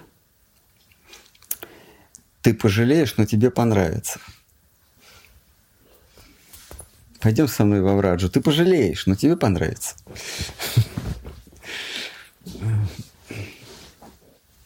А вот если, например, человек себя мнит, сегодня вот так, а завтра по-другому, э, ну, в смысле, сегодня ты себя мнишь э, там, дочкой этих родителей, а завтра ты себя мнишь сыном других. э, Харви Вайнштейн, нет, братья Коуны, в одну стали сестры Коуны. Коуны. Ну, например, э, э, человек мнит себя работником каким-то в супермаркете, и потом он оттуда увольняется и мнит себя кем-то другим. То как, как понять, что то, кем я себя мню, это истина? Вообще самомнение, оно разве может быть? У нас есть на протяжении заданной жизни у нас есть а, самомнение, которое почти не меняется, некая основа, основное самомнение. На него а, надстраивается надстройка разных самомнений. Вы базово, мы базово себя мним принадлежащим к такому-то полу, к такому-то социальному а, слою, а, там, а, отпрыском таких-то родителей, там, или дедушки и бабушки, а, или родительницы, или родителям так, этих детей. Есть, есть какое-то такое базовое, там, или, например, русский, украинец, там, американец, что-то такое базовое. А на это уже могут на, надстраиваться вы работаете в супермаркете или там в, какой-то, в каком-то другом учреждении. А, и нужно исполнять долг свой базовый, но если на него надстраивается что-то, то, то сиюминутный долг, то его тоже надо исполнять. Ну, другими словами, когда вы заступаете на смену в супермаркете, то вы себя ведете как, как э, кассир в супермаркете, а не э, танцор – а, а не танцовщица. Если вы поступаете в танцевальный клуб, то вы себя ведете как танцовщица, а не кассир в супермаркете. Вот. Если вы идете в школу, то вы себя как школьница ведете. Если вы выходите на пенсию, как пенсионерка. В этом смысле. То есть есть у нас внешний долг или, или дхарма, а есть свадхарма или дхарма, которая никогда не меняется. А это дхарма души. А, а, вот у нас в течение этой жизни наша дхарма базовая, она не меняется. То есть мы, ну, предполагается, что мы как родились одного пола, так мы, это, мы и сохраняем этот пол. Ну, как бы в идеале. Калюга, конечно, все меняет, но я говорю, э, э, как принято, да. Или мы родились э, отпрыском этих, там, дочерью или сыном этих родителей. И если вы не герой индийского кино, то у вас эти родители и остались до конца жизни. Э, но есть еще, но это все равно дхарма, это внешняя дхарма, потому что в следующей жизни мы поменяем социальный статус, мы поменяем пол, мы поменяем даже вид живого э, существа, мы превратимся в какую-нибудь березку или э, не знаю, какие там еще животные, там, там все, все, пресс-секретарь российского МИДа даже можно так, там, даже стать. А, вот, и, и а, и это все наносная дхарма. Но есть глубинная дхарма, дхарма души, дхарма нашего «я». И это долг один. У нас в глубине души всего один долг. Это стремиться к счастью. Искать счастье. Это главный долг души. Все остальное наносное. Оно меняется из жизни в жизнь, и в, и в течение жизни тоже меняется. Но неизменно остается поиск счастья, поиск расы, упоения. Это главная задача души. Найти уп- свое самовыражение или упоение. По-английски это inner fulfillment. Упоить, напоить себя, наполнить себя. Наполнить себя а, блаженством, упоением, счастьем. А, и высшее благо, а, как гласит философия, оказывается, счастье и Бог – это одно и то же. То есть наш, на самом деле, богоискательство, какие-то религиозные наклонности, и вот эта вот вера. Э, из человека это нельзя искоренить никаким, никакими материалистическими учениями. Поиск, поиск Бога, поиск э, первоисточника, высшего начала не искоренить из души, потому что душа ищет счастье. Просто на первых этапах мы не соединяем эти два понятия а, Бог или объект веры и счастье. Только ну, вайшнавская философия об этом говорит открыто, в других философиях и религиях об этом как-то умалчиваются, но наверняка они знают. Но вайшнавы они не скрывают. Они говорят, что счастье и Бог – это одно и то же. То есть наш поиск Бога и наш поиск счастья – это, оказывается, поиск одного и того же. Да. А счастье это равно любовь или счастье для, для всех разное? Любовь это среда. Которая живет счастье. Среда, среда общения с счастьем. Угу. Счастье понимает только язык любви. Угу. То есть, если человек говорит, что для него счастье это деньги, то для него среда счастья это деньги, и он придет, ну, грубо говоря, к Богу. Он, э, э, он говорит, что для него счастье это деньги, он э, или лукавит, или он не до конца понимает, что на самом деле деньги он рассматривает ведь не как саму цель. Угу. Иначе бы самые богатые были бы самыми счастливыми. Угу. А, иначе а, Илон Маск был бы самым счастливым человеком. Так вот они потом же они берут и идут э, к поиску... А, они думают, что получив деньги, и не сами деньги монеты, а деньги как... Это же средство... Нет, не свобода. Э, деньги это средство влияния или, или манипуляции другими. Ну, а, мы, мы это заменяем эфемизмом, таким словом, а, словом, маскировочным словом «свобода». На самом деле, когда у тебя много денег, то есть ты можешь делать что угодно, да? Но, но ты не везде. Ты, да, ты не везде. Ты же не можешь с чемоданом денег приехать э, в амазонские джунгли и сказать там змеям или кому-то, вот у меня деньги, давайте-ка. Они просто не поймут. Деньги имеют ограниченное хождение в человеческом обществе. Причем не просто в человеческом обществе, а среди людей, которые вот именно эти деньги тоже приняли как ценность. То есть вы договорились. Вот эти зеленые бумажки – это ценность. И тогда, если у тебя их много, ты можешь им манипулировать. Ты можешь сказать, вот тебе чемодан денег, построй мне машину, корабль, яхту, я не знаю, космический корабль, что угодно. То есть это не, не совсем про свободу, это скорее про св, да, э, свободу манипуляции другими. И, и когда человек говорит, для меня счастье в деньгах, это для меня для меня, я, другими словами, он говорит, я могу э, себя счастливить, манипулируя других, другими. Чем больше денег, тем больше ниточек, за которые я могу дергать. И, да, и больше объектов манипуляции. Угу. То есть с одним долларом ты можешь одного рабочего нанять. А если у тебя их миллиард, ты можешь весь континент нанять, и они будут на тебя работать. Угу. Кто-то говорит, что счастье – это в, моей, в чести. Вот я, э, если я веду, если я веду честный образ жизни, я э, не граблю, не ворую, я веду добродетельный образ жизни. То есть добродетель есть счастье. Этих людей меньше, но они есть. То есть это, это люди честные, люди чести, честолюбивые люди. Но это тоже э, честь, добродетель – это способ – обрести счастье. Это, обрести счастье. это не само счастье. Угу. А, а кто-то говорит о счастье, если я добьюсь истины. Это, угу. это вот брахманское сословие. Угу. Я познаю, как устроен мир, я познаю, как устроен я, я обрету счастье.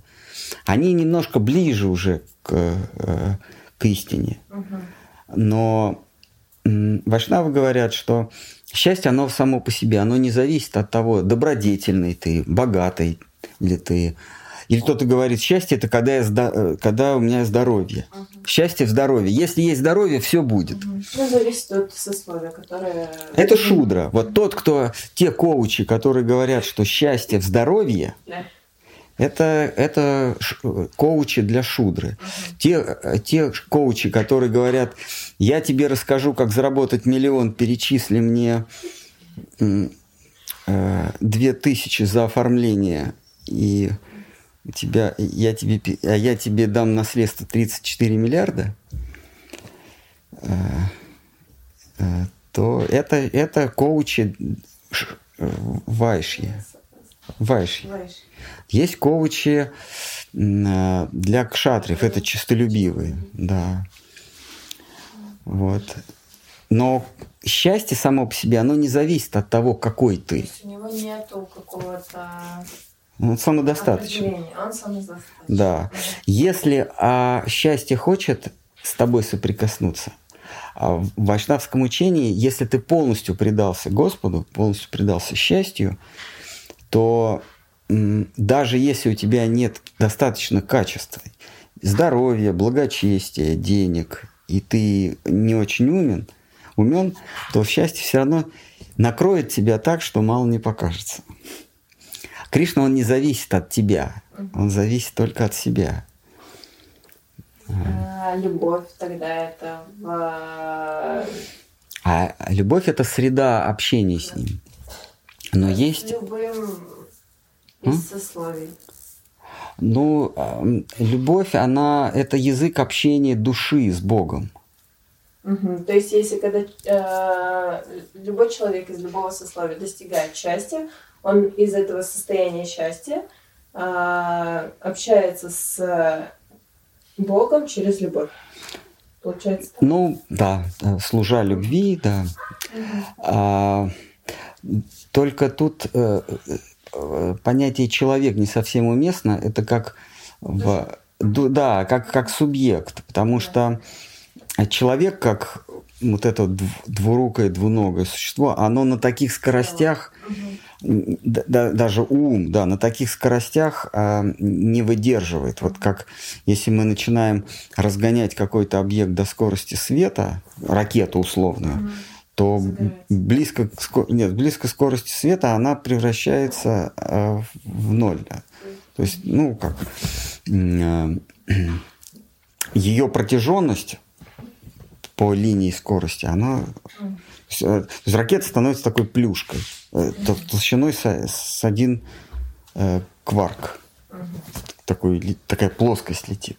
Если вдруг она изменит скорость туда, то она еще сплющится. А если туда, то вообще точкой станет. А, ну, я так утрирую. Так вот, а на скоростях счастья, потому что Господь, Он вечно ускользает от нас с, с, с с бесконечным ускорением.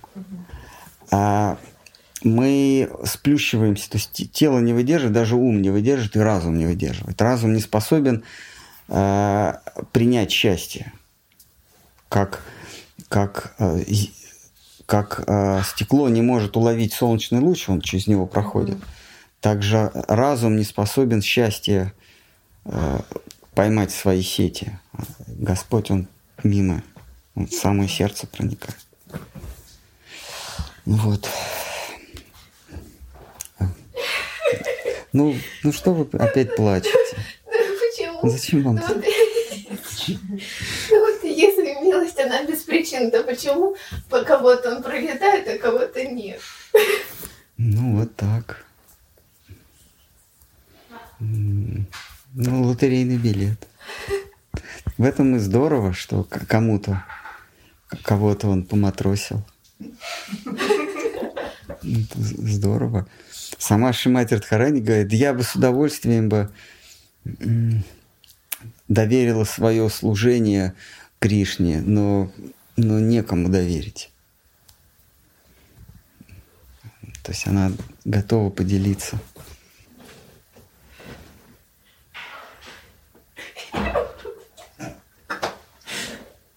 вопрос из зума. Угу. Кто-то там из подключенных спрашивает. Дальдават Махарадж, как не перестать видеть за служением гуру, не увлечься самим служением как процессом и сохранить в себе понимание цели этого служения? А что плохого, если вы увлечетесь процессом служения? А, Тогда, мне, тогда расшифруйте, пожалуйста, пока есть связь, а, что для вас цель служения, которую вы не хотите забыть. Ну, я, в общем, согласен с вами, что э, служа гуру, мы, мы можем забыть о том, зачем мы служим. ну, в этом смысле гуру мешает нашему служению Кришне, потому что вот он, так сказать, мелькает все время, ему приходится служить, а у нас-то цель высокая, благородная, это служить Радхи и Кришне. А гуру, он на каком-то этапе э, помогает, ну, а потом он мешает, но мельтешит, потому mm-hmm. что ты хочешь послужить Кришне, поднести божественной чите венок э, или сладости, или умастить э, прохладным санда, э, сандалом их стопы, а он тут то ли тут, ну, как, как вот в, в маршрутке.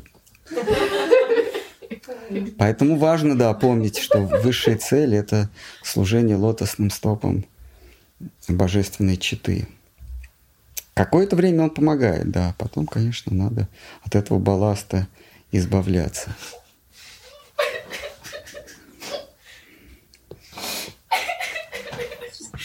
Давай, Махарадж, а имелось в виду, как не увлечься вот материальной составляющей служения, если это все-таки ну, какое-то, к а. примеру, материальное дело, да, и в какой-то момент тебя увлекает а, или занимает полностью твой ум какие-то материальные вот детали, как не уйти туда и не забыть вообще, зачем ты все это делаешь. А. Ну, а, Шхар Мхаш говорил, что практическое служение, оно э, самое важное. То есть нас как раз служение объединяет. А если мы, если мы служим, да, если это, если это служение принимается высшим, то мы не забудем об этом. А Кришна, он из сердца нам наполняет радостью. А в Гите говорится, что этот путь от начала до конца исполнен радостью.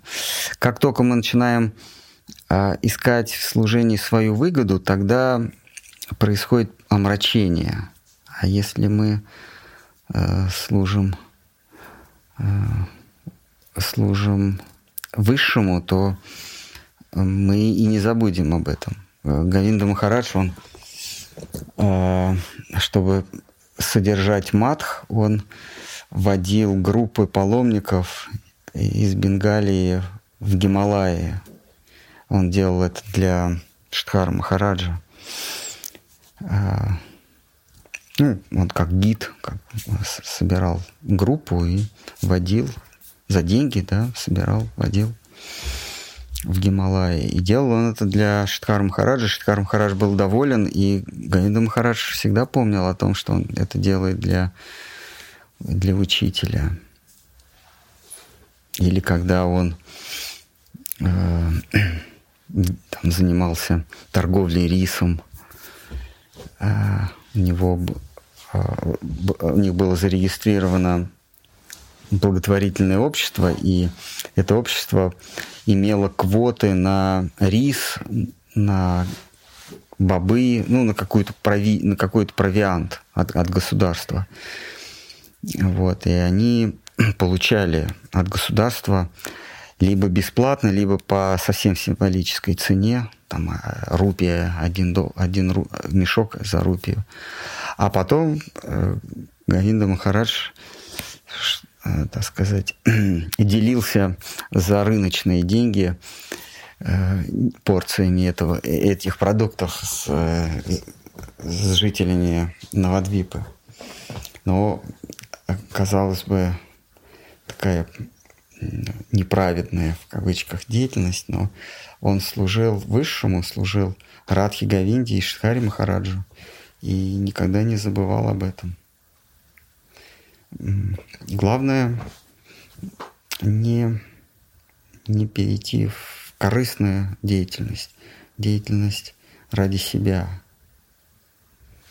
А я это делаю, чтобы как-то обеспечить свое будущее существование подушку безопасности себе создать, потому что непонятно, что там с Кришной, непонятно вообще. А у меня главное к старости должна, должна быть накоплена подушка безопасности. Ну, так сказать, ну, там, пенсия, ну, какие-то сбережения, это важно.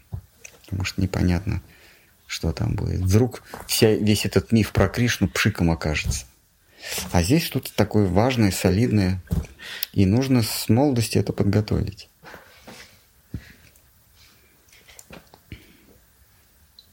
Ну, хорошо. А получается, если э, отловить какую-нибудь бабушку и отобрать у нее сумочку, и это использовать по-настоящему в служении Кришны, то это благо. А, это скользкий вопрос. Это скользкий вопрос. А,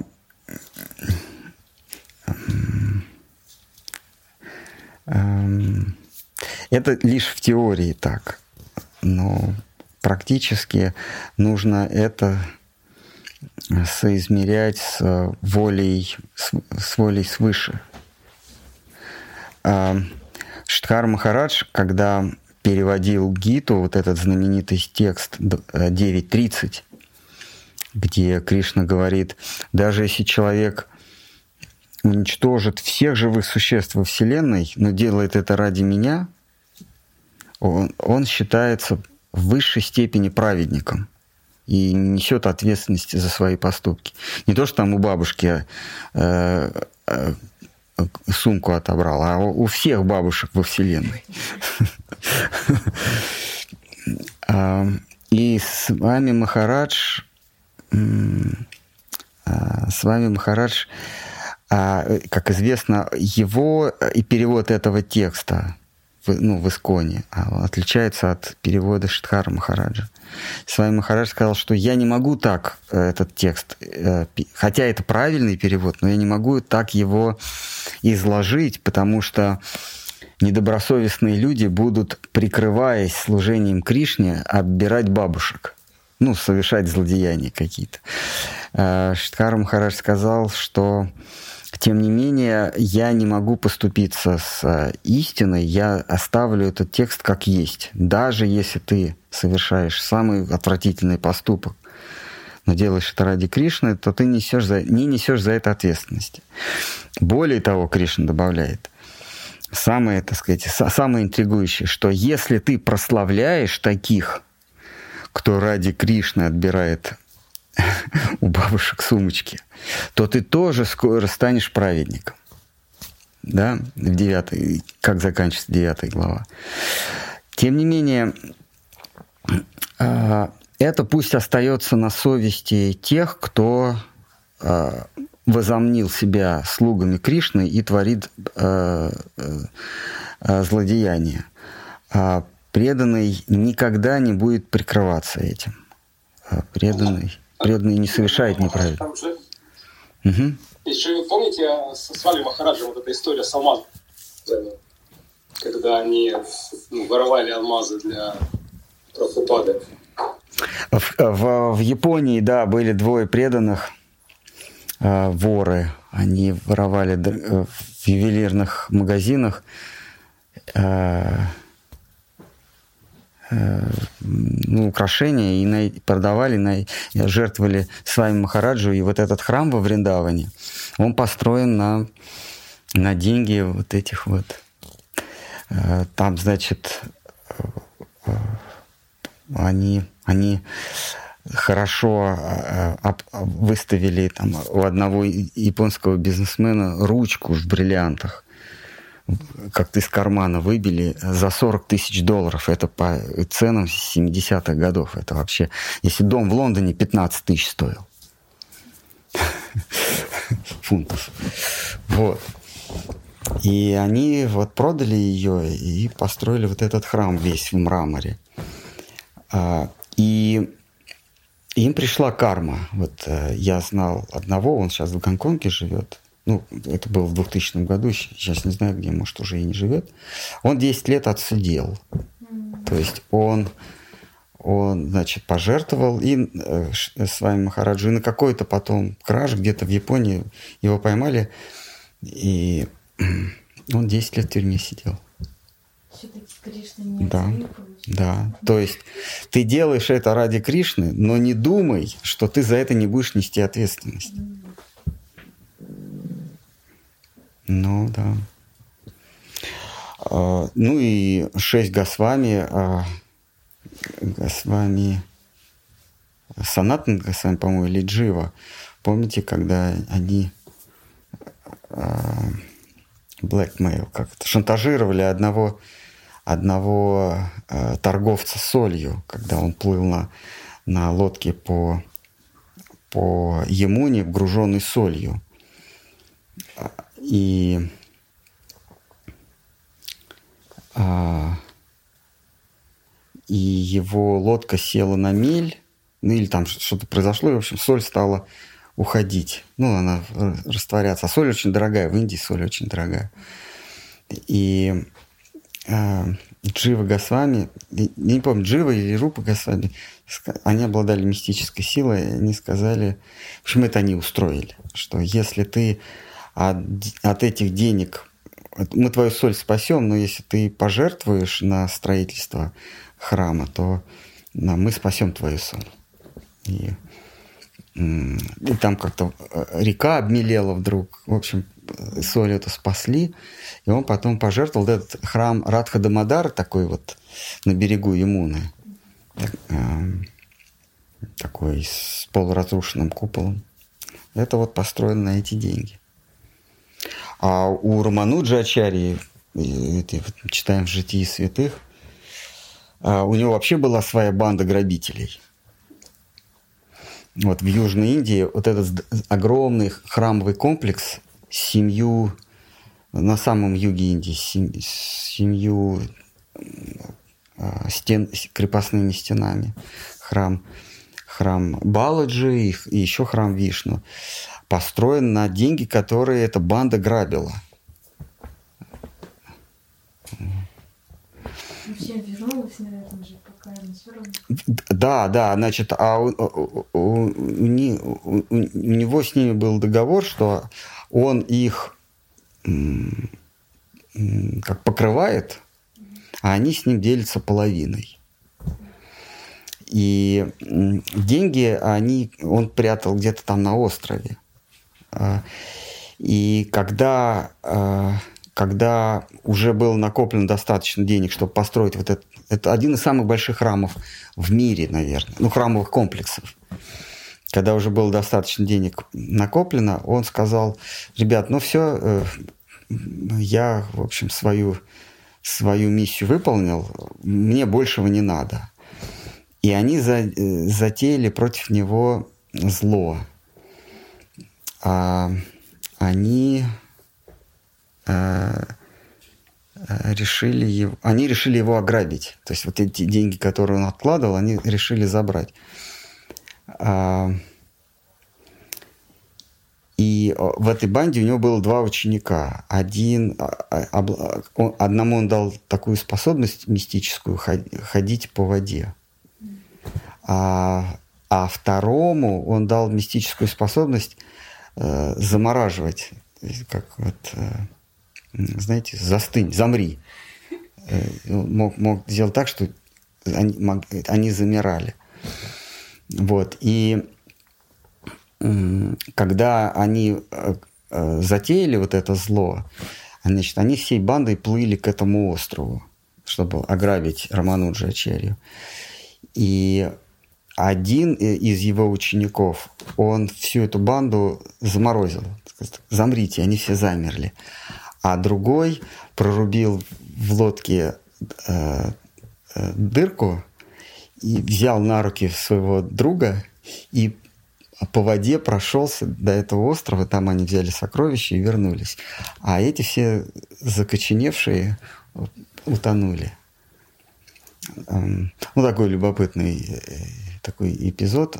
Ну, тогда э, это было не в диковинку, что Садху обладал мистической силой. Это Э, это еще не так давно Кали-юга закончилась, и э, два параюга и мистическая, мистические силы, силы были ну, довольно распространены. Это сейчас такая редкость, уже на грани мифа и, и вранья. А тогда вот они могли по воде пройтись. Вот.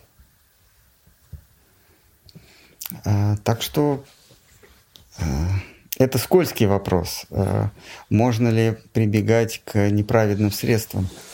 Как только ты думаешь, что ты это делаешь для Кришны, то ты это делаешь не для Кришны. Если ты это делаешь спонтанно, то, может быть, Кришна тебе покровительствует. Ну, как только мысль, а, я служу Кришне, поэтому я сейчас бабушку ограблю. Все, это значит, ты не для Кришны делаешь.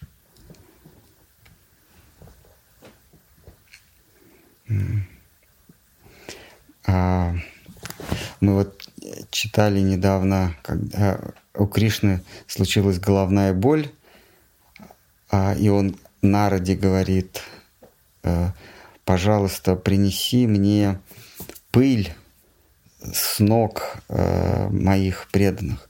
И Нарада, э, помните, он ко всем обращался.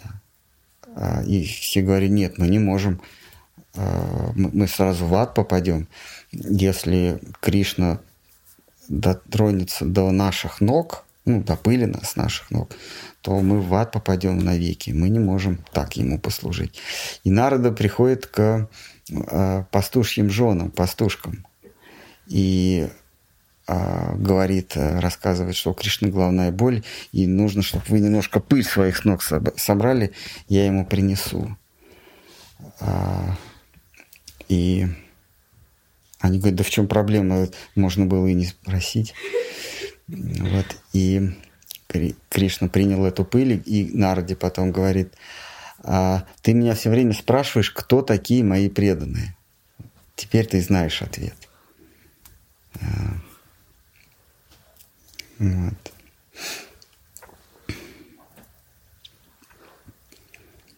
А другой был случай, ну где-то он и сейчас происходит, а, когда у Кришны опять заболела голова, и эм, а, он, он сказал а, матушке своей, что излечить его может только...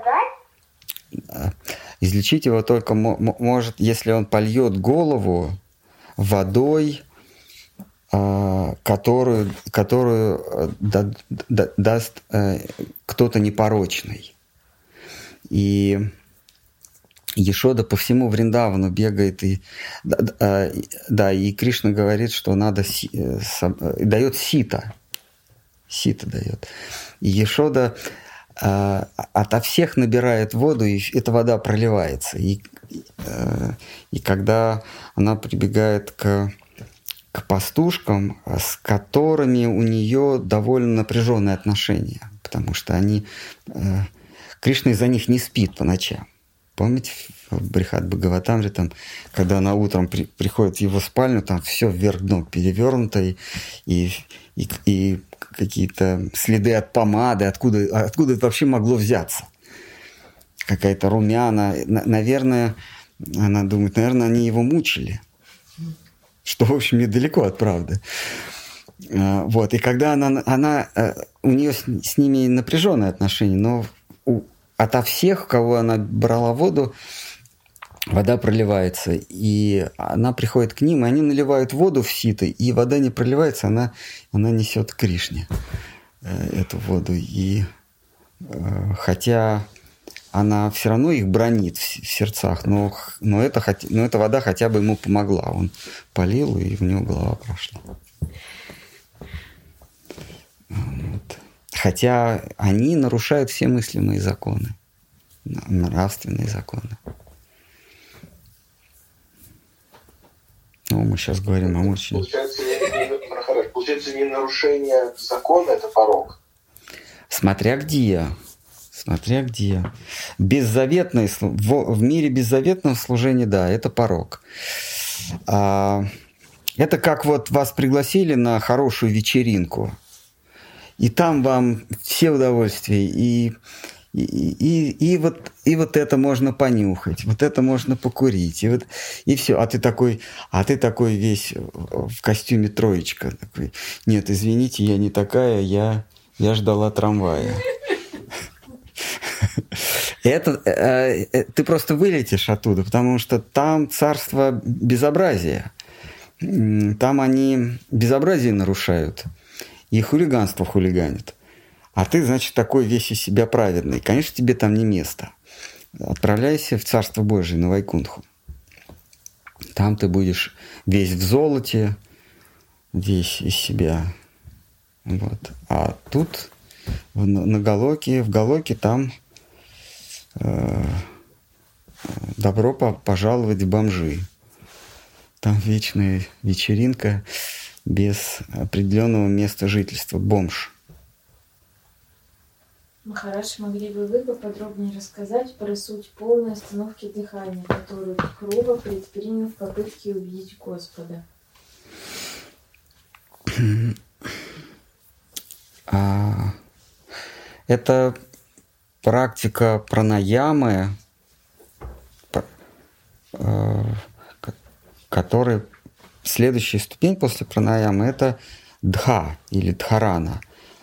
Это когда дыхание не происходит, оно, э, оно не остановилось, оно не происходит. То есть вы э, объем э, ваших легких соединяется, то есть воздух ваших легких соединяется с воздухом окружающего мира, с праной Вселенной. То есть сейчас у нас происходит как? Мы вдыхаем, забираем себе, а потом выдыхаем. Вдыхаем и выдыхаем. А вот если мы возьмем какую-нибудь кастрюлю, она не дышит ее объем воздуха и, а, и объем воздуха в комнате – это одно единое целое. Она не дышит, она вот просто кастрюля себе и кастрюля, или банка, да? Вот э, дхарана наступает, когда ваше дыхание или пранаяма, пранаям, пранаямическая практика, достигает такого состояния, что вы не дышите, а просто ваш, а, ваш воздух в, в легких и воздух снаружи он становится одним пространством. То есть вот просто воздух там сам по себе гуляет. Он там меняется как-то, там какие-то внутри него э, кислород, что там происходит. Вот.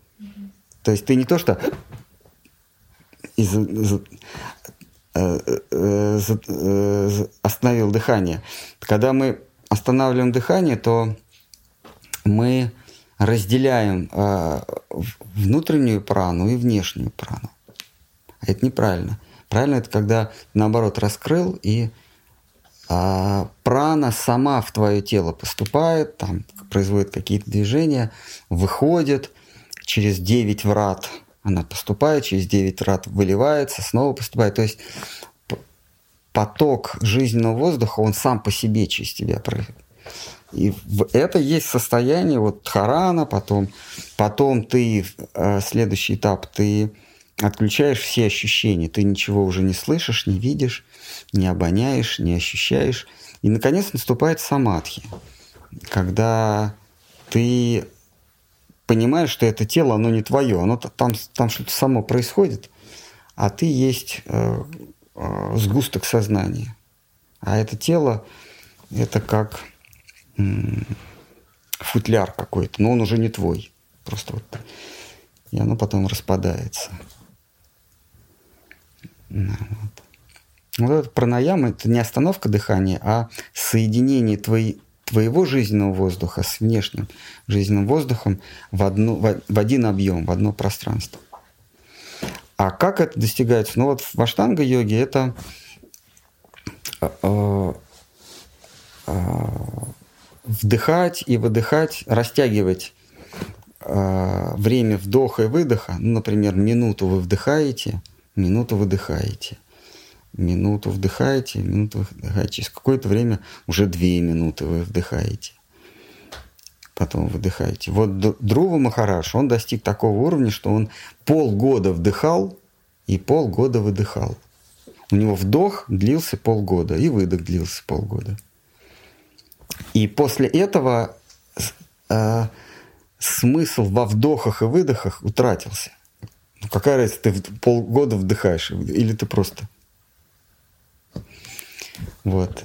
А, это такая вот практика. А в аштанга-йоге, да, вы вдыхаете, выдыхаете. Нужно стремиться к тому, чтобы а, по, на звук и на ощущение, и на продолжительность времени вы не могли отличить а, вдох от выдоха. То есть вы должны в такое состояние, ну, этому надо тренироваться. Должны в такое состояние входить, что вы не понимаете, вы сейчас вдыхаете или выдыхаете. То есть воздух-то идет, но снаружи или внутрь вы не знаете. Это, ну, сложно, да, но никто не говорит, что это просто. То есть и, и по звуку. Начать с того, что а, снаружи человек не сможет определить, ты вдыхаешь или выдыхаешь. Вот сейчас, если попросить кого-то подышать, то можно сказать, он вдыхает или выдыхает. А здесь он не поймет. То есть на звук, потом на ощущение и на продолжительность. Не должно быть разницы никакой между вдохом и выдохом. Но это к бхакти не имеет отношения, но это вот аштанга, который, который а, предавался а, Дхрува Махарадж. Он сидел в лесу и вдыхал полгода, выдыхал полгода. И, наконец, ему Вишну явился. Ну что, давайте на этом. Да, давайте. А в следующий раз мы уже будем читать... Романанда, что мы будем читать в следующий раз? А, я предложил Гандахара Бхактисиданта Сарасвати Такура собрание стихов из Бед, в котором дается определение Джива Татва, Гура Татва, ну вот все это. Давайте. Но имейте в виду, что наша аудитория уже приближается к аудитории Марка Фейгина и Алексея Арестовича, и будет ли интересно такой широкой. Нам, нам до двух миллионов осталось примерно 2 миллиона. А, и будет ли э, так, такому количеству зрителей, слушателей интересно это?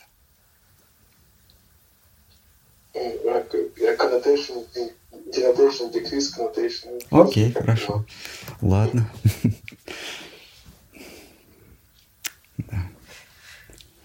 Ну ладно, давайте тогда, что у нас сейчас? Концерт? Так.